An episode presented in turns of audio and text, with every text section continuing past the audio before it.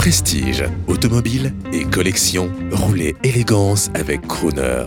Bonjour, Adrien Pavio pour Crooner Radio. Je suis pilote de course à l'occasion des grandes heures. J'ai l'habitude plutôt d'être commentateur. Je commente la Formule 1 entre autres sur TF1 et la NASCAR sur la nouvelle chaîne Automoto. Justement, je suis passionné de NASCAR. La NASCAR, c'est un sport automobile aux États-Unis. C'est des voitures extrêmement puissantes, des gros V8 très bruyants qui font plus de 500 chevaux et qui courent sur des circuits ovales. Et ça tombe bien parce qu'ici à Montlhéry, c'est un petit peu la physionomie du circuit historique. On a mis quelques virages pour ralentir un petit peu tout le monde afin que les spectateurs aient le temps d'admirer les voitures.